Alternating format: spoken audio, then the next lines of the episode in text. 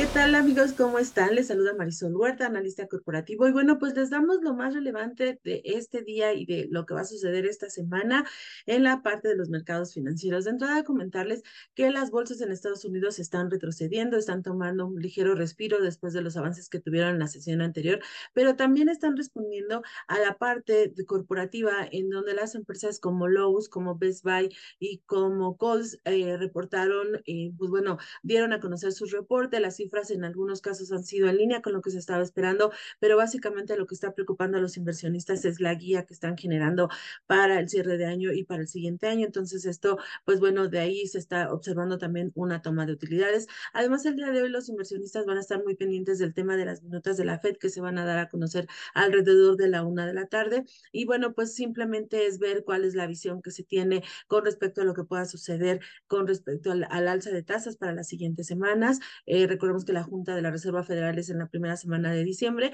Hasta ahorita, pues bueno, se ha venido descontando que tras los datos de inflación pudiera no haber una modificación. Sin embargo, pues bueno, quieren ver qué, qué se dijo en esa última reunión por parte de la FED y se va a dar a conocer este día.